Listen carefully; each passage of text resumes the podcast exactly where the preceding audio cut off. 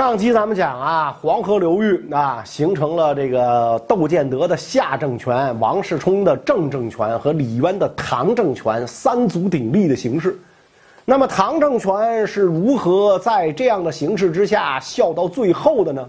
要想知道这个呢，首先咱得讲这唐政权怎么建立的，那得从他的开国皇帝李渊开始说起。李渊这个人呢，按咱现在的话讲啊，是含着金汤匙出生的公子哥，家里的长辈几乎全是关陇集团核心高层，比如爷爷李虎，西魏八柱国之一，早早的封为唐国公；老爸也是柱国大将军，官至安州总管，啊，就是今天湖北安陆这块；老妈呢是西魏八柱国之一独孤信的闺女，隋文帝杨坚的七姐。因此呢，这个李渊不仅出身不凡，还和隋朝皇室啊关系非常密切，相当于是隋炀帝杨广的表兄弟儿。这样的家世让他七岁袭爵唐国公，放今天呢，七岁就是小学二年级。啊，李渊长大之后呢，受到隋文帝的重用，先是在外当了多年地方官，随后呢回中央担任要职。隋炀帝大业九年，这一年呢，这隋炀帝干了一件大事儿啊，就是咱们屡次提到的二次东征高句丽。这个时候，李渊四十七岁，以卫尉少卿身份前往怀远镇，负责呢督运军需。卫尉少卿这个职位呢，是从北魏开始设置，主要呢负责仪仗帷幕的供应、武器库藏啊，是纵四品的官职。李渊刚到怀远镇不久，就传来隋臣杨玄感造反的消息。于是呢，他得到紧急命令，改为赴弘化郡担任留守，就是今天的甘肃庆阳，主持关右，就是潼关以西的军事。啊，就这么着，从地方到中央，又从中央到地方，渐渐的，李渊认识到隋朝这条大船呐，已然是千疮百孔。若是执意不肯下船，可能有朝一日自己就跟着船一块玩完了。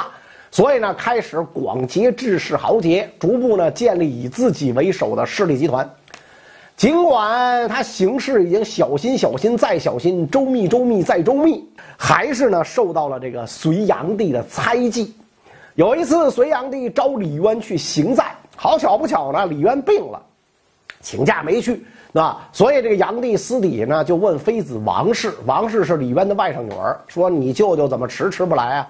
王氏说：“这个舅舅病了。”啊，隋炀帝就说：“病到什么程度啊？是要死吗？”啊，王氏一时之间不知如何作答。但是很快，消息传到李渊的耳朵里。李渊一听皇上跟自己外甥女儿的对话，惊恐不已，摆明了皇上这是要判自己死啊！啊，看来平时啊有点太高调了啊。为了打消隋炀帝的怀疑，他开始呢装废柴，努力做一个沉迷酒色、贪财纳贿的这么一个昏官啊。你还别说，这一招啊特别有效啊！这个自污啊，啊，起码隋炀帝相信了。看来这么一个贪官、淫官、混账官，不可能胸怀大志。所以隋炀帝对李渊呢，就渐渐的放下心来。四年之后，瓦岗军在李密的带领之下发展到了巅峰，向东都洛阳发兵。于是隋炀帝呢，一边躲到江都，一边部署代王杨佑留守西京长安。越王杨栋留守东都洛阳，李渊呢安排留守太原，和马邑太守王仁恭形成犄角之势。那么这个马邑在哪儿呢？就是今天山西的朔县啊。隋炀帝这么安排啊，就是让二人能够共同防御突厥。要知道，李渊所在的太原乃北方军事重镇，此地不仅深池坚城，而且呢聚集了大批的精兵良将。囤积了充足的这个粮食军需，另外呢，这里建有隋炀帝在北方的行宫晋阳宫，可以讲啊，具有相当的政治号召力。由此可见，这个时候隋炀帝对李渊的信任已经比以前不知道提高了多少个层次。尽管如此，深通政治李渊深知皇上对他的信任并不能保证一生无忧。要想在这群雄并起的时代站住脚，必须组建自己的团队。于是呢，他趁着在太原的机会，命令大儿子李建成、二儿子李世民进一步收罗人才，扩充李氏集团的力量。俩儿子真给力，没过多久就接纳了大批的壮士、谋士、死士。当然了，很多人呢是相中了李家父子的实力，自己呢上赶着前来投奔。不管怎么讲，一时之间投奔而来的啊，这些人才八仙过海，各显神通，纷纷来为李氏集团是出谋划策。在这些人中，俩人最显眼，一个呢是晋阳的县令，叫刘文静；还有一位呢是这个晋阳宫的副监，叫裴寂。正是这俩人啊，对李渊起兵起到了推波助澜的作用。说起刘文静，名为文静。出身将门，抱负远大啊！做一个这个文官呐，一个父母官满足不了他。都说乱世出英雄，刘文静就想趁着乱世做一番大事业。想要成大事，必须得有一个契机啊！刘文静放眼一看，觉得李氏父子啊这支队伍不错，非常不错啊，绩优股、潜力股，就想加入他们的阵营。只可惜这个没等这个刘文静对李氏父子敞开心扉呢，啊，没等他聊聊抱负呢。被关入了太原的大牢，咋回事呢？原来他跟瓦岗寨首领李密是亲家啊。李密跟隋炀帝的过节，咱们都知道，可不是说化解就能化解的。因为这个缘故，刘文静受到了牵连，就被抓了起来啊。这个时候，李渊虽然广纳人才，组建队伍，但并没有起兵反隋的想法。反而是二儿子李世民按捺不住了，看了一下身边这几块料，哪个都欠点火候，不是共谋大事之人。于是呢，借着探监的名义来找刘文静，请他为自己筹划。啊，刘文静跟李世民一拍即合，啊，给李世民分析天下大势，说如今天下群雄四起，啊？这皇上困于江都，咱们应该先在太原百姓当中招募十万军队。会同原先数万军队，乘虚进入关中，号令天下，不半载，帝业可成。李世民一听特别高兴啊，所以一边设法把刘文静救出来，一边开始招兵买马。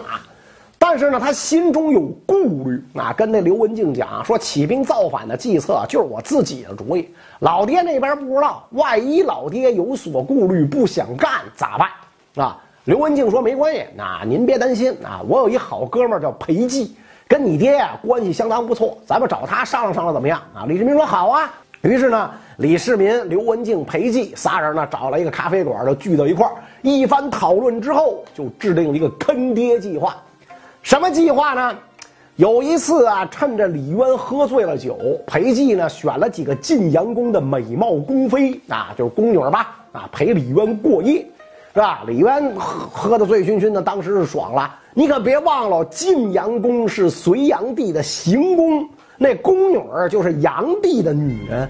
李渊一睁眼就傻了，你们几个哪儿来的？谁派来的？我勒个去啊！是吧？这宫女儿，她宫女儿无所谓啊。寥落古行宫，宫花寂寞红。宫女儿一年半载也见不着皇上一面，是吧？也有生理需要嘛。所以这么一来，李渊就傻了，是吧？我直接就动了皇上的女人，一旦事情败露，大祸临头啊！那所以非常生气。是吧？这谁干的？这是这肯定裴寂干的，是吧？就问你为什么要这么做？谁让你给我找小姐了？是吧？但是裴寂说：“我这么做就是为了劝您呐，下定决心起兵反隋。”李文新说：“你这想法也忒独特了，是吧？”但是呢，一时之间也说不上话来。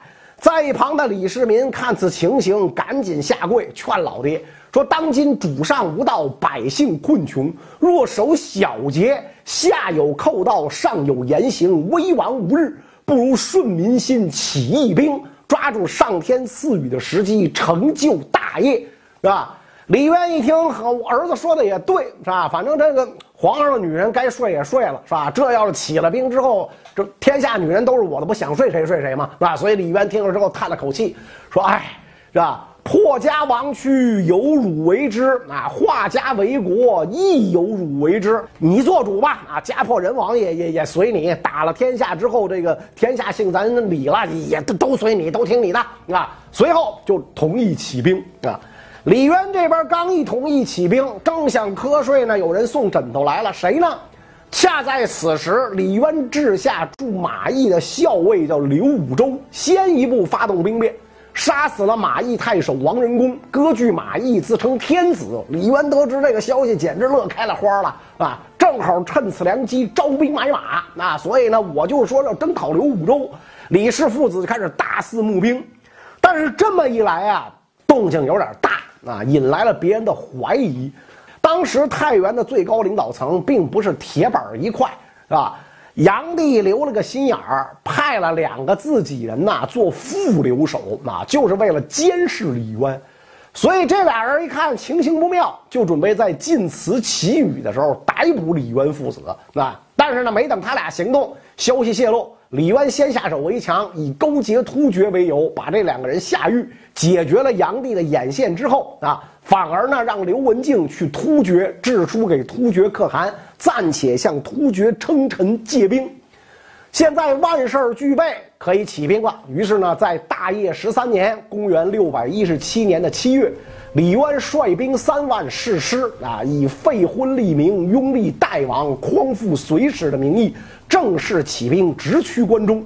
老大李建成领左军，老二李世民领右军，自领中军。四儿子李元吉留守太原。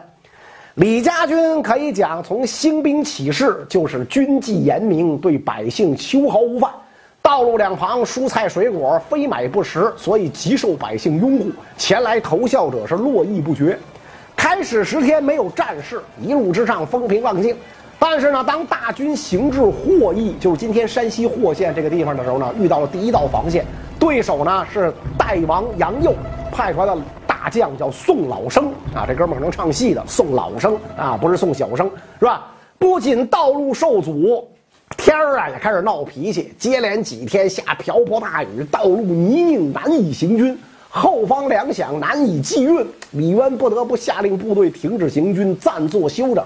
但是等了好多天，瓢泼大雨不见晴啊啊！而且呢，因为刘文静迟迟不归，军中传出流言说突厥变卦。准备乘虚袭击太原，于是军心动摇，前有强敌，老窝又可能被端，李渊就犹豫了，再三思量，想放弃进攻关中，调转兵锋，北撤太原。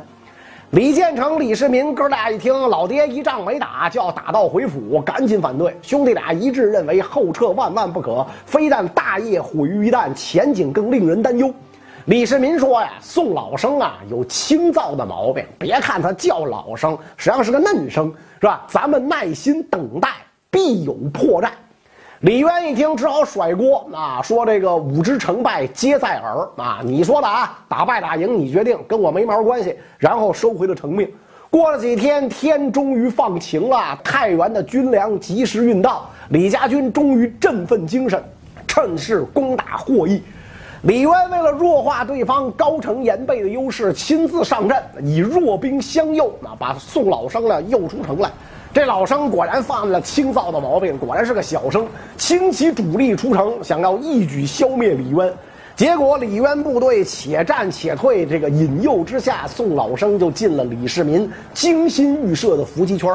紧接着，李世民、李建成以经济立刻夹击敌军，又命军士呼喊：“那活捉宋老生了！”宋老生的兵根本不知道真实情况，以为主将被擒，无心恋战，很快溃败。宋老生呢，最终被斩杀。李渊成功的攻占了霍邑。这个时候，出使突厥的刘文静也回来了，顺利完成了使命，以这个人众土地归唐公，财帛金宝归突厥的条件。争取了突厥的政治军事双重支持，带来了突厥助战的军队五百人和两千匹战马。李渊特别高兴，这么一来解决了后顾之忧，可以凯歌高奏，继续向前推进。到了九月初，李渊大军来到河东，就是今天的山西运城。这是代王设下的第二道防线，位于黄河东岸，由这个萧卫大将军屈突通把守。啊，这是隋唐十八条好汉里边的屈突通啊。李渊围城挑战，谁知道这屈突通把河东城啊守的是固若金汤，坚壁不出。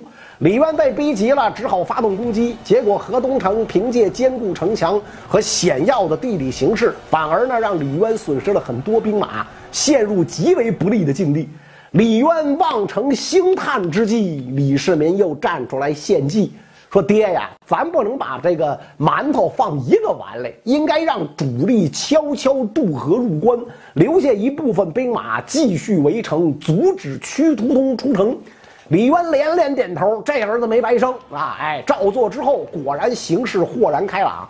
龟缩在河东城的屈突通不敢动弹，随后，李渊主力按计渡过黄河，进入三秦地界，受到市民的普遍欢迎。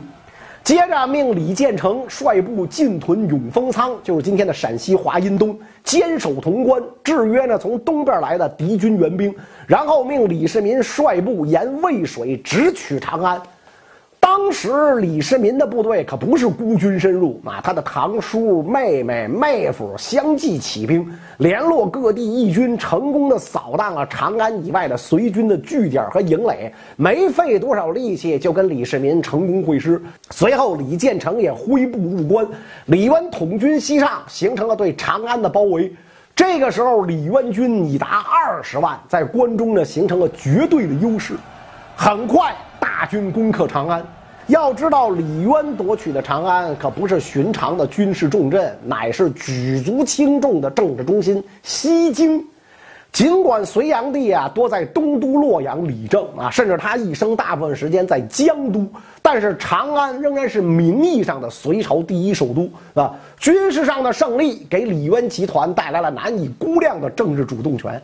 尽管如此，他没有立刻称帝，宣布立代王杨佑为帝，改元义宁，遥尊隋炀帝为太上皇，自己呢担任大丞相、大都督、都督中外诸军事，封唐王。说白了呢，就是给自个儿啊披上一层保护壳，从而呢得以进退自如。他知道，如果现在称帝，就是把自个儿放在火上烤，啊，十八路反王，六十四路烟尘，你先别着急干这事儿，时机没有成熟。一年之后，时机来了。大业十四年，公元六百一十八年三月，隋炀帝在江都被杀，主谋宇文化及立秦王杨浩为帝，自任大丞相。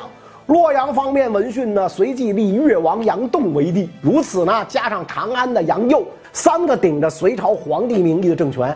李渊审时度势，踢开了杨佑，自己登上帝位，宣布国号大唐。改义宁二年为武德元年，以李建成为太子，李世民封秦王，李元吉封齐王。从此呢，中国历史上一个辉煌的汉人王朝由此诞生。啊，听到这儿呢，有人可能抬杠说，李唐不能算完完全全的汉人王朝，因为李家呢经常跟外族通婚。这个高祖李渊的母亲独孤氏啊，是独孤信的四闺女，独孤家族是匈奴贵族后裔。再比如李渊的老婆窦氏啊，也是这个这个鲜卑贵族这个何窦灵氏改的汉姓。李世民的皇后长孙氏北魏皇室远支啊，到底是胡人政权还是汉人政权？要按血统看，一本糊涂账啊，根本搞不清。问题的关键是隋唐皇族自认为是什么人呢？历史上他们都自认为是汉人，对这个华夏文明呃有着深刻的认同和认知。这就够了啊！那么李唐政权建立之后啊，面临的这个咱们讲是吧？十八路反王，六十四路烟尘，群雄并起的局面是如何统一天下的呢？这个内容咱们下一集接着说。